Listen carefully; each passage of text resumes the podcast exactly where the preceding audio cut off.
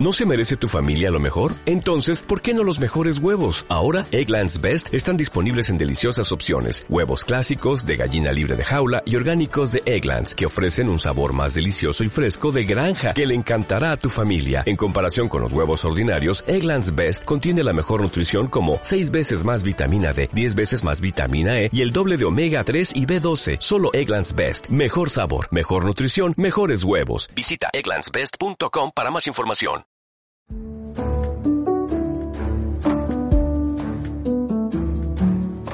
A mi yo adolescente, un programa de Aprendemos Juntos que desde el diálogo y la reflexión muestra la visión generacional de los jóvenes sobre grandes temas universales.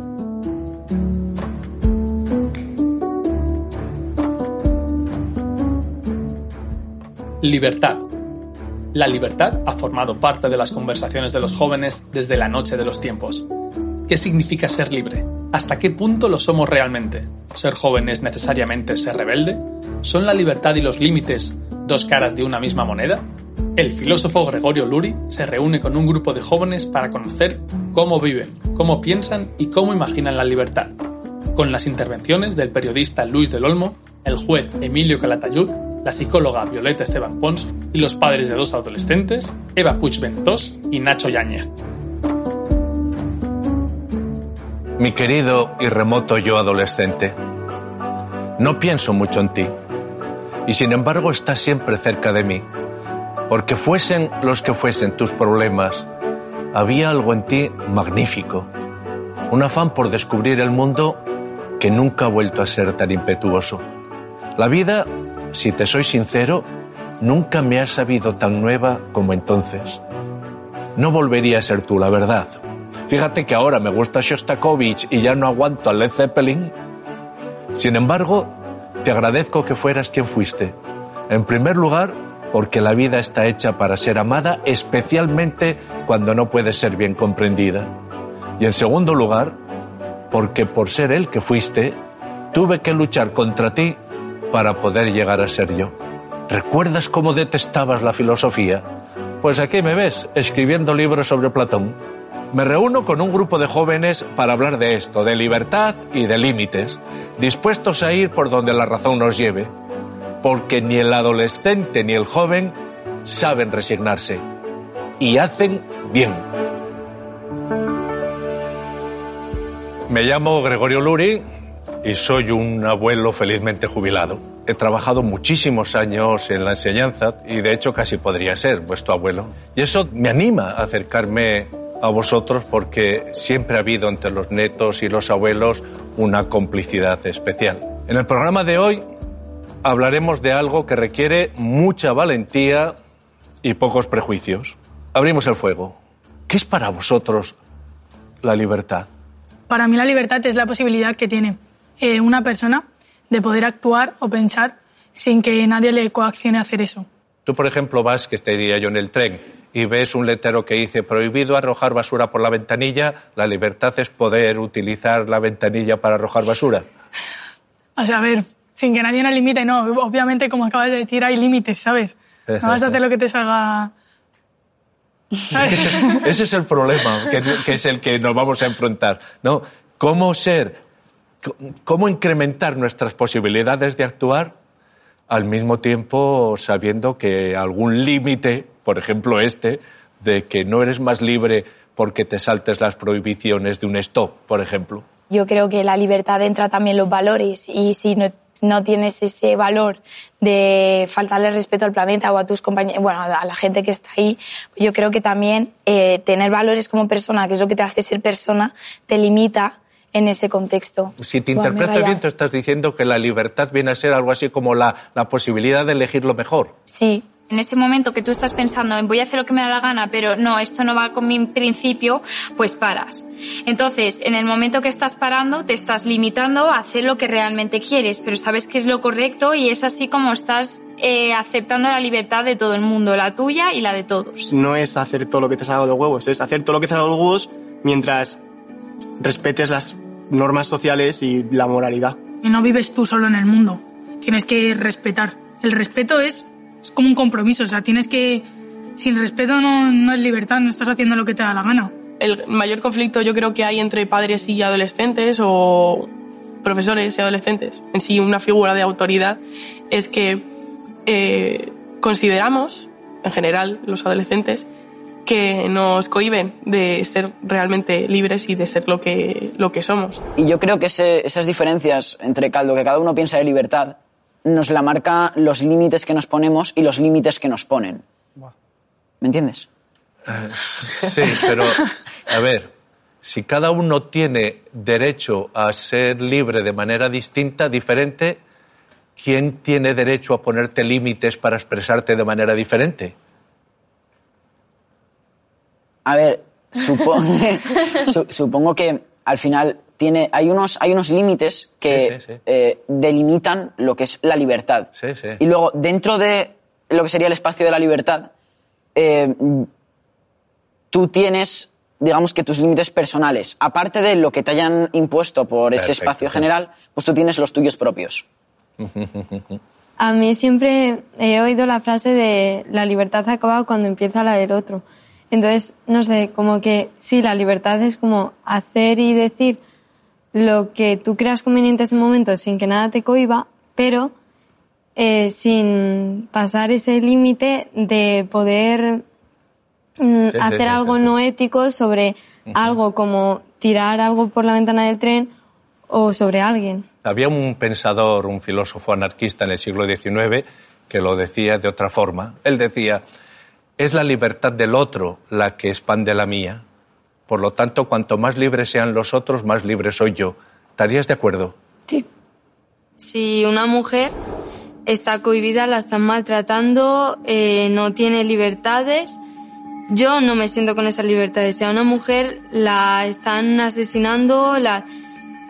yo no me siento libre, porque la otra no está libre. Yo creo que eso sería lo que llamamos el código moral.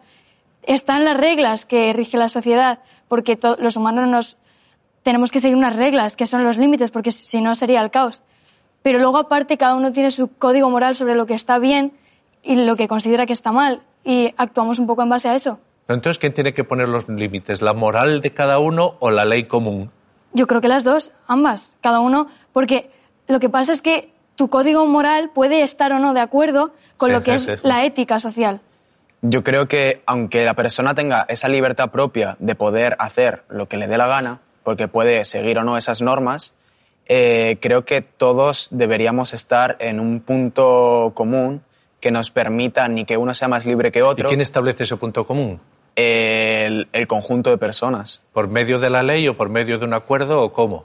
Es, es muy difícil hacer un acuerdo entre todo el mundo porque somos muchísimos, pero, pero yo creo que eh, la representación de cada grupo social o, o cada clase nos puede permitir llegar a un punto común. Pero ¿tú cómo crees que podríamos llegar a una libertad común? Eh, pero ahora no pretenderás que te dé una clase magistral sobre la No, libertad. no, pero- Vamos a ver, vamos a ver. Yo no tengo ningún inconveniente en decir lo que, lo que manifiesto, pero me parece que no correspondería, porque entonces se convertiría el diálogo en una, en una referencia entre lo que yo pienso y lo que pensáis vosotros. Vamos a hacerlo al revés. Vamos a buscar las posibilidades de debate y de acuerdo o de desacuerdo entre vosotros mismos. Cuando te pones a teorizar la libertad, te encuentras en callejones sin salida continuamente. Sin embargo, en la vida práctica lo ves con tanta claridad que puedes hacer una cosa u otra. Ahora bien, para, para intentar comprometerme con tu respuesta sobre qué es la libertad, te diría que la libertad es aquello que nos muestra la claridad de nuestro deber. Cuando sabemos cuál es nuestro deber, sabemos inmediatamente que podemos eh, respetarlo o no. Y en ese sentido, yo diría que somos libres solo si conocemos cuál es nuestro deber. Me gustaría presentaros ahora a una persona muy especial. Seguro que la mayoría de vuestros abuelos, padres y madres han compartido alguna mañana con él. Es una de las grandes voces de la historia de nuestra radio. Los jóvenes de hoy aman el lujo, tienen manías y desprecian la autoridad. Es así. Responden a sus padres, cruzan las piernas y tiranizan a sus maestros. Sí, sí, tiranizan a sus maestros. Los jóvenes hoy en día son unos tiranos. Contradicen a sus padres, devoran su comida y le faltan el respeto a sus maestros. Así hablaba Sócrates, el gran filósofo griego, antes de ayer, hace más de dos mil años. Me gustaría preguntaros, para vosotros hoy, ¿en qué aspectos de vuestra vida os gustaría tener más libertad? A ver, yo creo que los jóvenes hoy en día, también respecto a lo que ha dicho de que estamos todo el rato contestando a nuestros padres, a nuestros profesores, es que no nos gusta un poco la idea de autoridad. Nadie tiene por qué decirnos lo que tenemos que hacer. Y también yo creo que somos personas súper curiosas si preguntamos mucho el por qué tengo que hacer esto. ¿Por qué no sé cuántos? ¿De qué me sirve esto? Fijaos que la- en el comentario de Luis del Olmo hay una trampa, ¿eh? Mm. porque está diciendo los jóvenes de hoy en día, y eso se, el hoy en día que Sí. tiene referencia es de hace la friolera de 2500 años. Pero sigue siendo así.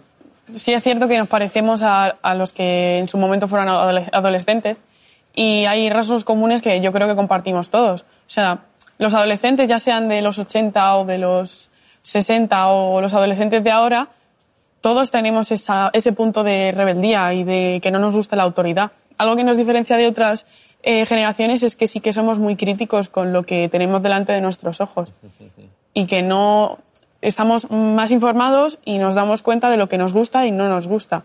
Y no tenemos miedo a decir en voz alta si estamos de acuerdo o no con algo. Para que nosotros podamos ser más libres, los adultos tienen que tener más empatía y menos generalización de tú no vas a comprender esto, no te lo voy a explicar ni voy a escucharte. Yo creo Qué que eso mal nos sabe haría eso, más ¿verdad? libre.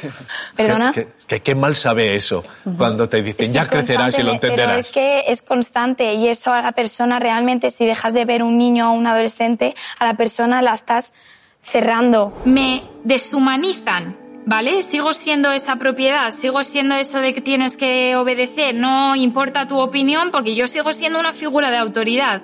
Eso es algo que me molesta mucho y que no me parece tan difícil de comprender que como, como niño o como adulto o como adolescente que se tenga lo mínimo que es el respeto a ese menor y al, al lado del respeto, de la mano del respeto, esa empatía. Yo a mí mis padres sí que es verdad que están todo el santo día dándome órdenes porque yo creo que debe ser de que tienen una, una imagen de un hijo perfecto o algo y se creen que pues que tanto yo como mis hermanos somos perfectos, todo lo hacemos bien y todo lo vamos a hacer a su gusto y, y yo pues no, no voy a hacer lo que ellos me digan, cuando ellos me digan y porque ellos me digan.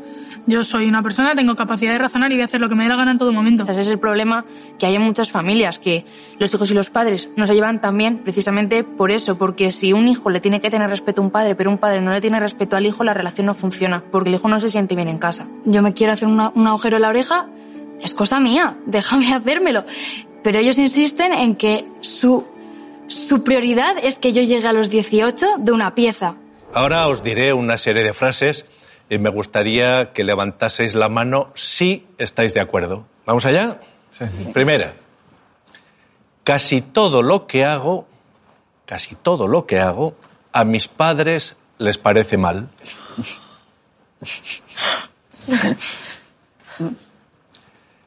Segunda.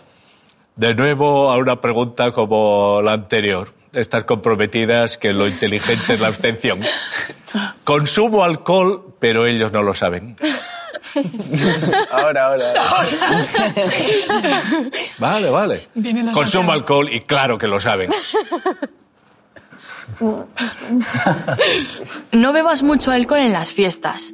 Cuando estoy en una fiesta familiar con mis padres que están poniéndose a cubatas todo el rato. ¿Creéis que hay alguna pregunta que entra bien en vuestra situación y que no he hecho? ¿Y que vosotros en mi lugar la haríais? Yo creo que si, si nos sentimos mal por ocultar cosas a nuestros padres. ¿Os sentís mal por ocultar cosas a vuestros padres? Pues no, la verdad. No. No. Ellos también me ocultan cosas a mí. Claro. Porque en teoría soy menor y no tengo capacidad de razonar. ¿Tú crees que tus padres te, te ocultan cosas no, no, a ti? no es que lo crea, es que lo sé, lo afirmo. Y por lo tanto tienes el derecho a corresponderles con ocultación. Claro. ¿Qué, pregunta- ver, no. ¿Qué preguntarías así un poco comprometida si estuvieras en mi lugar? Una. Que si tus padres te dan miedo. Ah. Es que a mí No, no, mi no, me lo da voy a hacer. miedo, No, no, ¿eh? lo voy a hacer. O sea, mis padres me dan miedo. Sí, a mí me da miedo. Vale, vale, vale. Con el miedo no me refiero a miedo de, de asustarme, de, pero hay veces que me, ha- mm, me llaman la atención las reacciones que tienen frente a algunos comentarios o cosas que pueda hacer o realizar yo, porque pienso, coño, tú has también vivido tu adolescencia, has hecho las mismas cosas que estoy haciendo yo, ¿por qué reaccionas así? ¿Por qué te, te sorprende tanto que haga esto? ¿Sabes? O tienen algunas reacciones que, yo qué sé, por ejemplo, yo personalmente, de mi persona, creo que chillar a una persona para hablar las cosas no es la mejor forma de, de solucionarlo ni de llegar a ninguna conclusión. Hay que obedecerles porque son adultos y hay que obedecerles si son más experimentados. Pues como hay que obedecer al adulto, pues yo a mí me da miedo. En plan, me da miedo porque sé que me van a porque me van a hacer algo, porque no estoy obedeciendo a ese adulto, a esa autoridad, a ese a esa idea de yo sé más que tú porque yo soy más viejo que tú. Pedro, ¿qué preguntarías en mi lugar? Em, que si tus padres te dan las libertades que te crees que te mereces. Mis padres me dan las libertades que creo que me merezco. Bueno, vale. ¿Algún comentario a todo esto? Fui a la presentación de un documental de KCO. Es un rapero que me encanta, me, o sea, me hace sentir súper bien y fuimos y tal. Y es verdad que era un lunes, pero después de haber terminado los finales decía, joe, lo he aprobado todo, no sé qué, pues me dijo mi madre, te lo mereces, tal, puedes ir. Y total que fui y al final el documental duró más de lo que pensábamos y nos quedamos a hacer unas fotos con él y tal y resulta que se nos hizo tarde y yo me iba a quedar a dormir a casa de, de un amigo. Entonces mi madre me dijo, es que yo creo que te has pasado. Y fue como, pero vamos a ver, eh, he estado trabajando más que nunca para sacar unas, unas notas, unas cosas que me hagan feliz a mí, pero sobre todo que se hagan feliz a vosotros, porque al final eso es algo que también, por mucho que nuestros padres no nos pongan presión para eso, es algo que nosotros queremos, el que nuestros padres digan, joder, qué orgulloso estoy de vosotros. Y en ese momento se lo dije a mi madre, le dije, es que yo creo que me lo merezco. Yo creo que una buena pregunta sería que si tus padres te dan la intimidad que necesitas. La pregunta es, entonces, a ver si la expreso bien. En mi casa todo el mundo respeta mi intimidad. Exacto.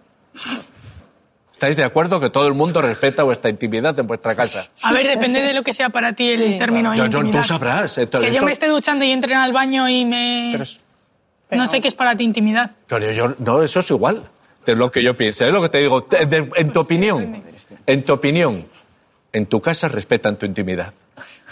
Por ejemplo, para ti intimidad es, yo te cojo el móvil y te otras conversaciones, es, estoy violando tu intimidad, ¿a que sí? Sí, Pero si lo hacen tus padres, también, ¿a que sí? También. ¿Te vigilan el móvil? No. Si entra tu madre al baño mientras te está duchando, está violando tu intimidad. Es que hay una cosa que se llama llamar a la puerta. para ca- pero cada uno, por ejemplo, a mí Claro, claro. entran mis padres mientras me ducho y me da igual, son mis padres, me han- Pues ¿sabes? no me por, pero por eso, depende de cada uno, la intimidad que tenga cada uno. Comparado con lo que han dicho mis compañeros, creo que soy de los que menos confianza tiene con sus padres. Y yo creo que porque la he perdido completamente. La mañana que me levanto a las un cuarto de hora antes, me pum, te, ab- te abres los ojos y me encuentra mi madre mirándome el móvil en mi habitación todo oscuras y ella mirándome el móvil. Y eso lo has hablado con ella. Eh, es que no, no puedo, no, no, no, no puedo hablar con ella. No, yo como, como yo, no, como que no tengo la valentía de hablar con ella. Y cuando lo he intentado, tampoco. O sea, no, como que no me, no, no, no soy, no me sale, no me sale hablar con ella. Esa desconfianza la he tenido que generar yo de alguna manera. No sé cómo, no sé por qué, pero de alguna manera he tenido que generar esa desconfianza. Me han dado impulsos de querer expresarme, de querer decir a mi madre, mamá, pasa esto. Pero, pero luego como que me, retraigo porque las pocas libertades que tengo, ah, las que tengo, las que aún puedo mantener, eh, como ellos son la autoridad, me da miedo perderlas, me da miedo que me impongan una, eh, un límite que me eh, reduzca esas libertades. Mis padres siempre llaman a la puerta de mi habitación. Ah, no. Qué suerte. Vale, vale. Eso sí que sería una prueba de respeto a la intimidad, ¿no?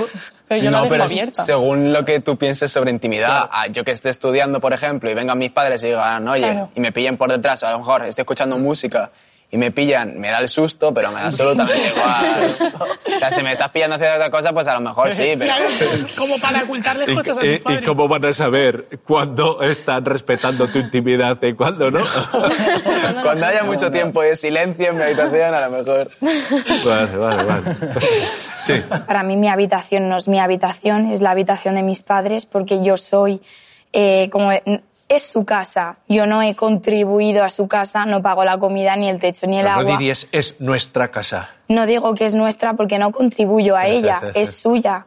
A mí solo me tienen ahí, supongo que por legalidad, porque Hombre. hasta, tener- hasta los, bueno, ya tengo los 18, hasta la mayoría de edad, pues soy su responsabilidad Pero legal. eso es un poco fuerte. O sea, ¿crees que si tus padres pudieran hacerlo, te dirías, venga, ala, adiós, Sí. márchate? Es que realmente es eso, porque a mí me ven como, a- como una obligación. Un hijo es una obligación, una responsabilidad, y esta es mi casa porque él la está pagando, yo no estoy pagando nada. No hago nada que dejaría de hacer si mis padres estuvieran delante. Chavales, pensadlo bien, ¿eh? Bueno, espérate. todo, ¿eh? Ya, yo también.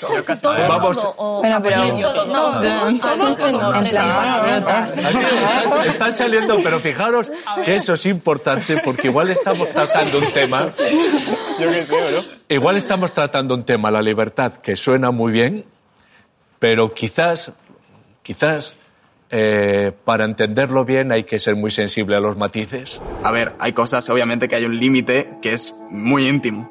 Pero yo creo que sí, yo haría cualquier cosa delante de mis padres. De hecho, la, lo he hecho. Supongo que Víctor es una persona muy que le cuenta a todos sus padres. Me alegro por él, pero me ha sorprendido bastante. Vuestra principal figura de autoridad son vuestros padres. Así que hablando de este tema, veamos qué tienen que decir ellos, porque aunque quizás no lo sabéis, hemos hablado con algunos de vuestros padres. ¿En serio? Ay, Dios, no, por favor. Se ve que no.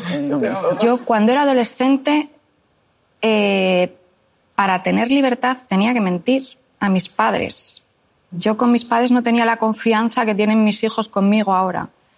Entonces a mí me pueden contar cosas buenas, cosas malas, que yo voy a estar ahí para todo. Yo a mis padres cosas malas no les podía contar. O sea, cosas malas, entre comillas, cosas que a ellos no les gustara. O sea, tenía que engañarles. Yo, por ejemplo, recuerdo mi viaje de final de, de COU y toda la clase se fue a, a Italia y yo en teoría me iba a Italia también. Yo me fui con Nacho por ahí y nos perdimos por los picos de Europa. Yo le llego a decir eso a mis padres y, y no me hubieran dejado. Vamos, no me hubieran dejado. Qué fan. Seguro. ¿Estáis de acuerdo con lo que dice esta madre de que, en vuestro caso, podéis contar cualquier cosa, sea buena o sea mala, a vuestros padres? Eh, a ver, no, yo a mis padres no les acabo de contar todo, pero no por, o sea, no los cuento porque no pueda confiar en ellos, que sé que puedo confiar en ellos, pero al final las cosas buenas se las cuento, las malas en una medida, no les cuento todas las malas. Y al final es por... O sea, más que mentir por acción, mientes por omisión. Claro. Vale, vale, eh. Y al final es por, pues por eso, por mantener un ambiente decente en casa, porque si no puede haber un, puede estar muy tensa la situación, entonces nadie quiere eso, supongo. Y además, eh, luego puede también haber represalias, yo lo sé, porque hay veces que se han enfadado conmigo y la ha pagado mi hermana, y eso también me da pena, porque, joder, ¿sabes? No, no tiene nada que ver. entonces- Eso, hijo, puedes contarme cualquier cosa. y cuando lo vas contando ves que va alterando la cara. Y dices, ay, ay, ay. Sí, sí. Eh, ¿Has conocido a esa madre? ¿Yo? Sí, la- me suena. Me suena. es mi madre, sí. Se llama Sí. Eva. ¿vale? Es otras, otra situación de padres totalmente distinto. Es otra época, eran unos padres muy mayores. Ya, ya fallecieron los dos. Y es eso, es otra situación completamente distinta, otra manera de tratar a los hijos.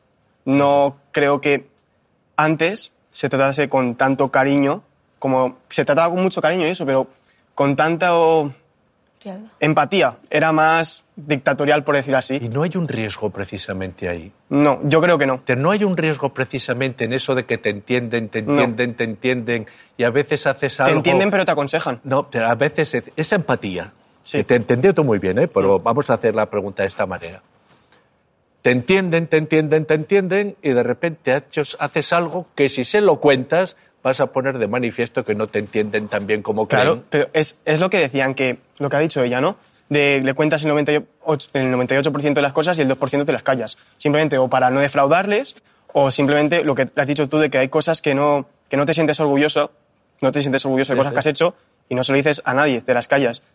Pero son tus padres. Al Ah, fin y al claro. cabo, tienen que saber cómo eres, no puedes ocultarle todo, te tienen que aconsejar, te tienen que acompañar ¿no? en el camino. Pero sí es cierto que nadie le cuenta todo a nadie. Siempre Ujú. hay cosas que te las callas. Ruth, ¿qué? Te veo ahí que estabas reteniendo algo. A ver, cómo lo expreso, ¿verdad que sí? Se me iba a olvidar. Yo, personalmente, a mis padres sí que es verdad que les cuento bastantes cosas. O sea, El más de la- 80, el 50, el 30, el no, 90. sab- no sabría decirte, porque es que también depende del día que lleve y si me veo capacitada de contárselo. Pero, por ejemplo, las cosas malas yo lo que hago es las transformo. O sea, imagínate que les quiero contar una cosa mala, pues la transformo un poco. Ahora, eso lo tienes que- que explicar bien porque es una información muy útil para todos. ¿Verdad que sí? Que me he enrollado con fulanito, con venga... Pues no, pues eso se transforma diciendo que, bueno, pues que estoy conociendo a un chico, que es la realidad también, pero más... Yo a mis padres se le he dicho muchas veces que somos de épocas totalmente distintas y entonces tienen un modelo de hija que, no, no estoy de acuerdo. Entonces pretenden que sea la hija perfecta, no sé si es que tienen una hija en sus sueños o algo, que para tener 16 años no me quejo, no me puedo quejar. Pero sí que es verdad que en ciertos aspectos no, no termino de poder contarles todo, pero eso, por el simple hecho de, de que no me gusta cómo piensan. Yo creo que no soy la única que lo hace. Es, en verdad es como mentir. No les estás diciendo toda la verdad. Estás diciendo lo que a ti te interesa. Y yo tengo la suerte de que mis padres siempre me han respetado, pero también hay gente a la que sus padres quizá no les respete. Entonces creo que el respeto es algo que se gana y que debe ser por parte de los dos, no porque tú hagas esto por mí y no me tengas respeto, te tengo que tener respeto yo a ti. No te hagas piercings. Y mi padre se hizo un piercing borracho. Y mi madre tiene un piercing en la lengua cuando tenía, cuando, cuando era súper joven. Así que no entiendo eso de no me hagas piercings. Tiene usted la palabra. Que, a ver, eh, respecto un poco también a lo que ha dicho la madre de Oscar y tal, y tengo amigas que sus padres no las dejan nada de libertad y como que son más irresponsables, por así decirlo, y ocultan más las cosas porque saben que tienen esos límites y que los han pasado. Entonces, no sé, también tiene que haber como un poco de equilibrio entre los padres y tal, porque al final, al dejarnos más libertad, yo creo que nos sentimos con eso de que ya que confían en mí, no voy a hacer esto, se lo voy a contar porque sé que me va a ayudar, porque, ¿sabes? Este es un tema muy importante del que se habla muy poco y os agradezco con toda sinceridad pues la, la capacidad que tenéis de hablar con normalidad de todo esto. Si me vais a permitir, voy a partir una lanza por la gente de mi generación. No vivíamos en el Pleistoceno. ¿Eh? Os aseguro que no. Ni, qué sé yo, ni vivíamos en la selva y hacíamos cosas de ese tipo. En mi caso, yo a los 17 años estaba trabajando, ganándome la vida y viviendo en un piso en Pamplona. De ir con otros, con otros chicos. Decir, que, que eso de, de, de- a veces me duele, decir, que estáis planteando, no, mis padres son de otra época, están no sé qué, están no sé cuántos. Pero, mm, eh, cada uno ha vivido su época, pero las épocas pasadas os aseguro que no la Inquisición había desaparecido hacía tiempo. Sigamos viendo qué opinan los padres. La clave está en esta comunicación, ¿no? Como tenemos comunicación, a veces creo que va a demasiado, ¿no? Pues el tema del alcohol, ¿no? El alcohol empieza a saber que hay alcohol a ciertas edades que son menores y entonces tú, claro, sabes que tú hacías exactamente lo mismo, te saltaron las normas, pero no sabías nada, intentabas llegar a casa, que no se supiera, que no se fuera y tal. Como con ellos hay más comunicación y más libertad, pues llegan momentos hasta que te llegan a decir, oye, vamos a comprar una botella, ¿las podemos guardar en casa, papá? Claro, tú te quedas ahí diciendo, me he pasado con la libertad. Entonces ahí es donde hemos tenido algunos conflictos de decir, mira, pues no. La edad que tú tienes no te voy a dejar que te bebas tranquilamente. Si, si lo haces, pues lo harás. Pero no me digas a mí que yo te autorice a que tú hagas esto. Y a lo mejor llegas a casa un día y está con una amiga y se, se creen que, que se puede hacer lo que sea. Y ahí a veces ha habido conflictos. Pues no entiendo por qué no, porque en otra casa están tranquilamente y no pasa nada. Y decimos, bueno, pues nosotros no somos como ellos, ¿no? Yo tengo que decir que empatizo totalmente con este padre. Esa sensación de que es una situación compleja como padre. porque de verdad que querrías dar la máxima libertad, pero en cierta forma das por supuesto que la libertad de tus hijos no van a poner en cuestión tus convicciones, aunque sepas que tú hiciste lo mismo. Pero claro, dar la libertad a alguien es libertad para que tome sus propias decisiones, no las que crees tú que debe tomar. Bueno, también me quiero hacer un tatuaje. Y mis padres tienen un tatuaje, también cada uno. Eh, de hecho, ni siquiera se lo dijeron a sus madres, así que tampoco entiendo el hecho de... Tú has hecho algo que me estás diciendo que no haga. Exactamente igual y encima lo has hecho sin el permiso de tu autoridad, por así decirlo, que es tu madre. A veces se podrá expresar de una manera o de otra, pero os aseguro que a nadie quieres más en el mundo que a tus propios hijos. Con las broncas que puedas tener, con la capacidad que puedas tener para manifestarte. Tus hijos son tus hijos y lo van a ser siempre. Y hay un punto de amor incondicional que les das a tus hijos, insisto, que igual no lo sabes expresar bien, pero hay un punto de amor incondicional que le das a tu hijo por el mero hecho de ser él. Y eso, como siempre ocurre con el amor, pues es frágil. Cuando crees que has conseguido ese equilibrio, resulta que tus hijos cambian y estás siempre en, ese fuera de juego, ¿no? Eh, yo eh, veo que hay que saber utilizar tu libertad para, digamos que, irla expandiendo poco a poco, que al final es lo que estás buscando, ¿no? Pensar con la cabeza y tener un poco de empatía con tu padre y también entender eh, que tampoco le puedes exigir una libertad así tan de repente y y poco a poco irte la ganando para que realmente seas una, sea una libertad en que tú estés cómodo, pero tu padre también esté cómodo, ¿no? La base de, de, una buena relación entre, bueno, entre cualquier persona y otra, pero sobre todo entre padres e hijos, es la comunicación y la confianza. Yo creo que es bueno incluso que, que hasta tu hijo te diga, oye, papá o mamá, que puedo hacer esto, porque Mm, como dice mi madre, prefiero que me lo diga a la cara y saber perfectamente lo que hace a que luego a las espaldas me lleve un disgusto o un susto. Y si te comunicas bien con tus padres y tienes la, suficientemente, la suficiente confianza, hasta incluso para decirles que te guarden una botella de alcohol, yo creo que es una, una buena relación. Es mi padre también, ¿vale?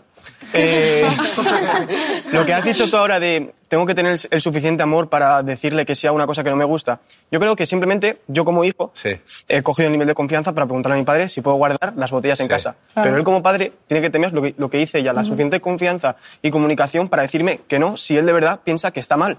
Entonces es eso, cuando eres pequeño no naces así, naces aprendiendo cómo es tu padre, cómo es las normas sociales y cómo es todo. Aunque tenga esta, esta sensación de pique con mis padres, de que me llevo un poco mal, en realidad sí que, o sea, sí que es, me, me llevo con ellos bien, es como, somos padre e hijo, ¿no? Supongo que algo tiene, tiene que ir ahí y le enseño vídeos que me gustan a mí, eh, le enseño juegos que me gustan a mí, compartimos la música, que es algo que, que, bueno, que como que siempre se comparte entre todo el mundo, es algo que nos une. Y eso me gusta, podemos criticar una película, podemos decir si nos ha gustado, si no, podemos reírnos de algunas situaciones ese tipo de cosas me gustan, son cosas que a mí eh, me llenan por dentro, pero luego encuentras otras situaciones que no tanto. Me gustaría enseñaros un vídeo en el que un juez nos va a leer un artículo del Código Civil que no mucha gente conoce y que os afecta directamente. Yo siempre digo que hemos pasado del padre autoritario al padre colega. Yo no soy amigo de mis hijos porque si yo me convierto en amigo de mis hijos, estoy dejando a mis hijos huérfanos. En el momento en que vivimos en convivencia, tenemos que tener unos límites. Los límites los establece muchas veces las leyes, el Código Civil, la Constitución, el Código Penal, pero todo, tiene un límite. Y los niños tienen el 155 del Código Civil, que dice los hijos deben obedecer a sus padres mientras permanezcan bajo su potestad y respetarles siempre. Y segundo, contribuir equitativamente según tus posibilidades al levantamiento de las cargas de la familia mientras convivan con ellos. Luego, lo mismo que hay que hablar de derechos, hay que hablar de deberes. Obedecer mientras estés bajo la patria potestad. Yo se lo digo a muchos chavales, ¿no quieres potestad? Ya tienes 18 años, no tienes potestad. ¿Tú de qué comes? ¿Tú de qué vives? ¿No quieres potestad? Aire, búscate la vida.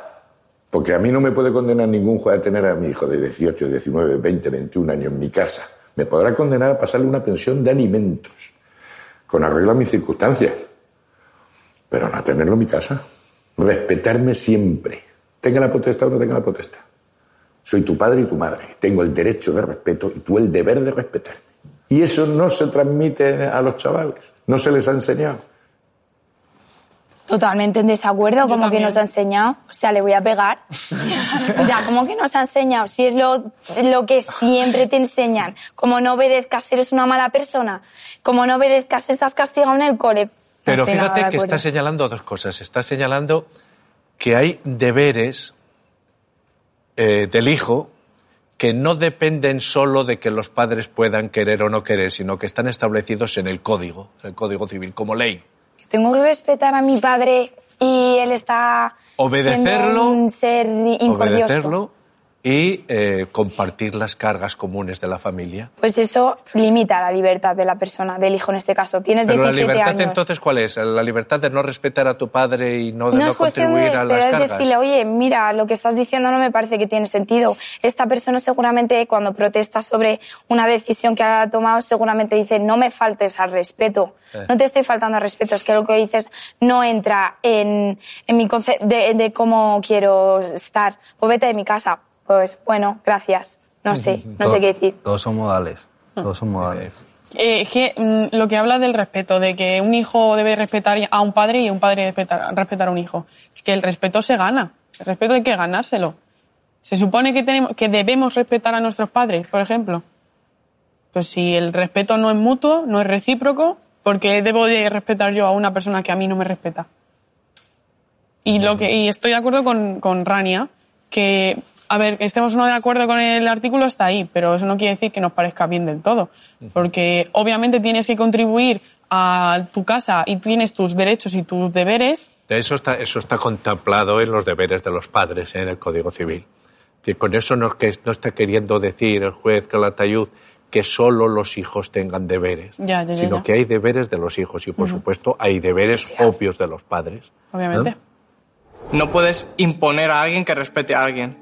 El respeto es algo que se gana y yo creo que los padres se lo ganan cuidando a sus hijos. Pero si por algún casual tu padre no se gana tu respeto porque hace actos que no son propios de una persona decente o hace actividades que no debería hacer o no se comporta contigo como debería, no tienes que respetarle por ley. Porque entonces, ¿qué le estás respetando? ¿Por el miedo a que algún día pase algo?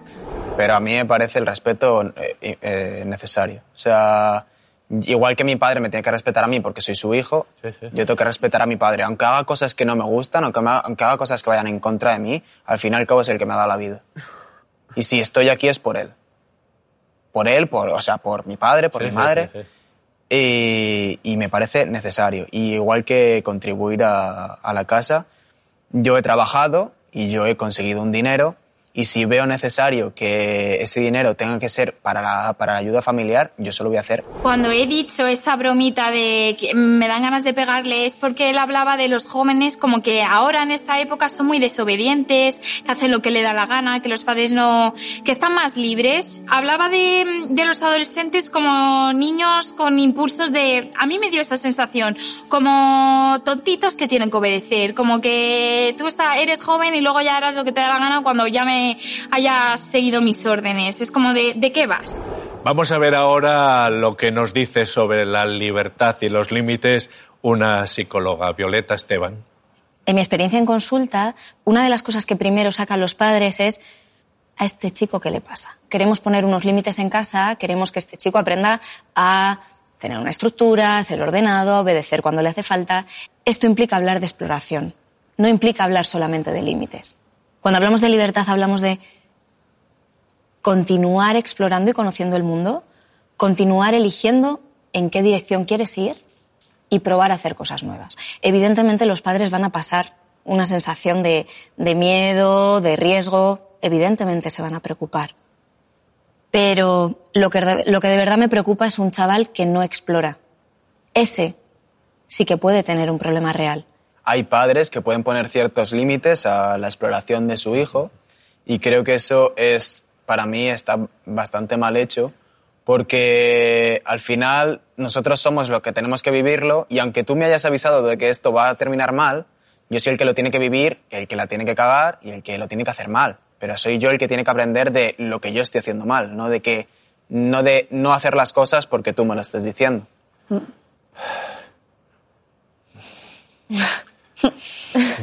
Me cuesta mantenerme callado.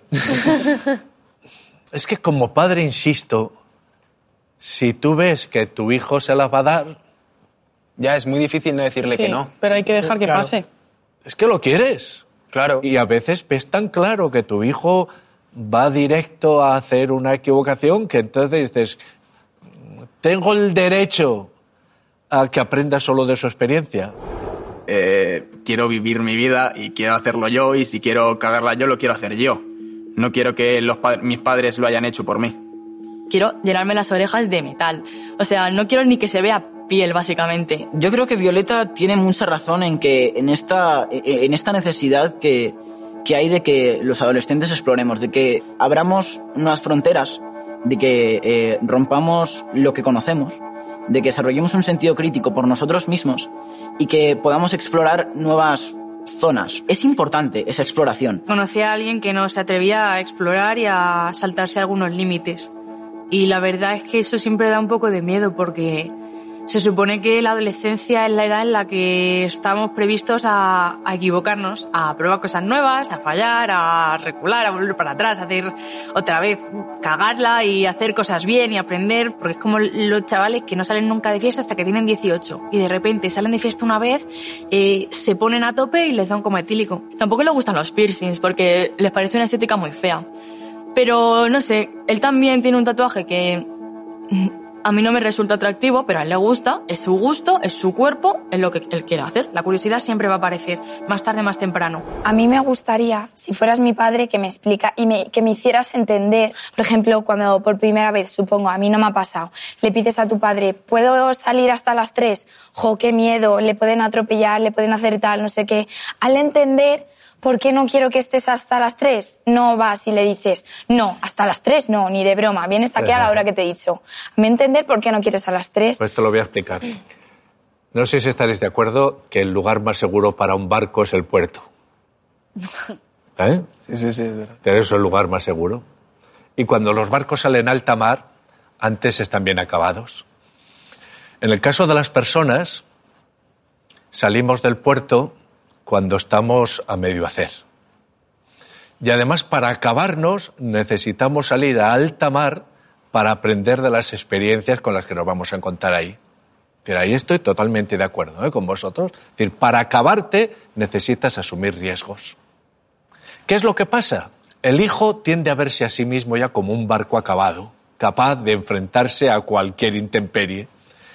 Y el padre ve a su hijo inacabado y tendemos a sobrevalorar los peligros con los que se va a encontrar. Mi madre, yo creo que todavía me ve como muy niño. Porque, a ver, por apariencia, eh, soy, o sea, me aparento ser bastante menor de lo que soy. Entonces yo creo que todavía me tiene como una visión de mi niño que me parece bien, me gusta esa visión, porque me siento protegido, pero hasta cierto, hasta cierto punto. Porque al final eh, yo pienso que ya debo tener una especie de control sobre mis acciones, control sobre lo que yo hago, control sobre, sobre lo que puedo hacer. Y aunque en el fondo sé que lo que quiere es cuidarme, que lo que quiere es ayudarme, que lo que quiere es facilitarme la vida, eh, siento como que no, no tengo la libertad, no tengo esa posibilidad. Las cosas han sido siempre muy peligrosas. Y accidentes y, eh, bueno, me voy a poner muy extrema, secuestros y asesinatos y cosas así han pasado toda la vida. Y es como que ahora queremos que eh, los niños estén súper protegidos y tal, y hacemos el efecto contrario, que lo único que conseguimos es que cuando realmente se expongan a un problema o pase algo o estén en peligro, Sí, sí, sí, no sepan ellos mismos cómo solucionarlo.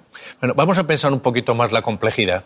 Eso que os decía, eh, la vida sería muy fácil si siempre hubiese una alternativa y fuera fácil elegirla. El, el problema es que hay que elegir siempre de manera problemática y que a veces tienes que decir no a las mejores intenciones de una persona, precisamente para crecer. Yo os añadiría a la, im- a la imagen del barco que os he planteado inicialmente que los hijos efectivamente necesitan crecer en la intemperie y que para ese crecimiento es esencial la confianza, saber que cuentas con la confianza de tus padres, pero eso es tan fácil de decir y tan difícil de hacer. Pensar en lo que a mí me molestó cuando yo fui adolescente, pensar en cómo me sentía yo y así intentar comprender un poco mejor a mi hijo o hija. Porque no, no, yo no querría hacer nada que pudiese perjudicar a mi hijo, que pudiese ponerle en peligro, pero tampoco querría que por culpa de eso fuese infeliz, tuviese ahí un complejo de es que no me dejan hacer nada. Al final es uno mismo el que se pone los límites y el que decide hasta dónde puede ir o hasta dónde puede llegar. Cuando yo me hice el piercing de la boca, después de hacérmelo, como que le dije, oye papá, que yo quiero hacerme más piercings. Y me dijo, en la cara no. Más en la cara no, hasta que no tengas los 18 y hagas lo que quieras con tu cara. Pero mientras que yo te esté pagando los piercings y estés bajo mi techo y tenga que verte la cara todos los días, no te vas a hacer más piercings en la cara. Así que, bueno, a ver, yo entendí un poco eso y además también soy muy joven como para hacerme tan, demasiados piercings porque luego seguramente me arrepentiré de la mitad. Llegamos al final. Después de todo lo que hemos estado hablando, ¿os reafirmaríais palabra por palabra en, la, en el concepto inicial que teníais de libertad o introduciríais alguna modificación en él? Yo a lo mejor sí que añadiría alguna, alguna de las cosas que hemos estado hablando. ¿Como cuál? Pues mm, todo lo que hemos hablado del respeto, de la confianza, de seguir tu camino, todo tiene que ver al final con la libertad. Yo, yo sí que lo modificaría. O sea, no del todo, pero al principio como la principal, el principal significado que le das a la libertad es como eh, la capacidad que tienes tú de hacer lo que tú quieras. Pero al fin y al cabo, con lo que hemos estado hablando, sí que es verdad que hay muchos otros factores que, que influyen en lo que realmente pensamos que es la libertad. Una cosa que no había pensado en el tema de libertad es la responsabilidad que lleva. Yo me sigo apoyando en lo que dije al principio. Sigo igual. Pues muchas gracias por compartir vuestra voz, vuestra sinceridad y además eh, creo que no me equivoco si digo que vuestra honestidad conmigo. Muchas gracias, de verdad.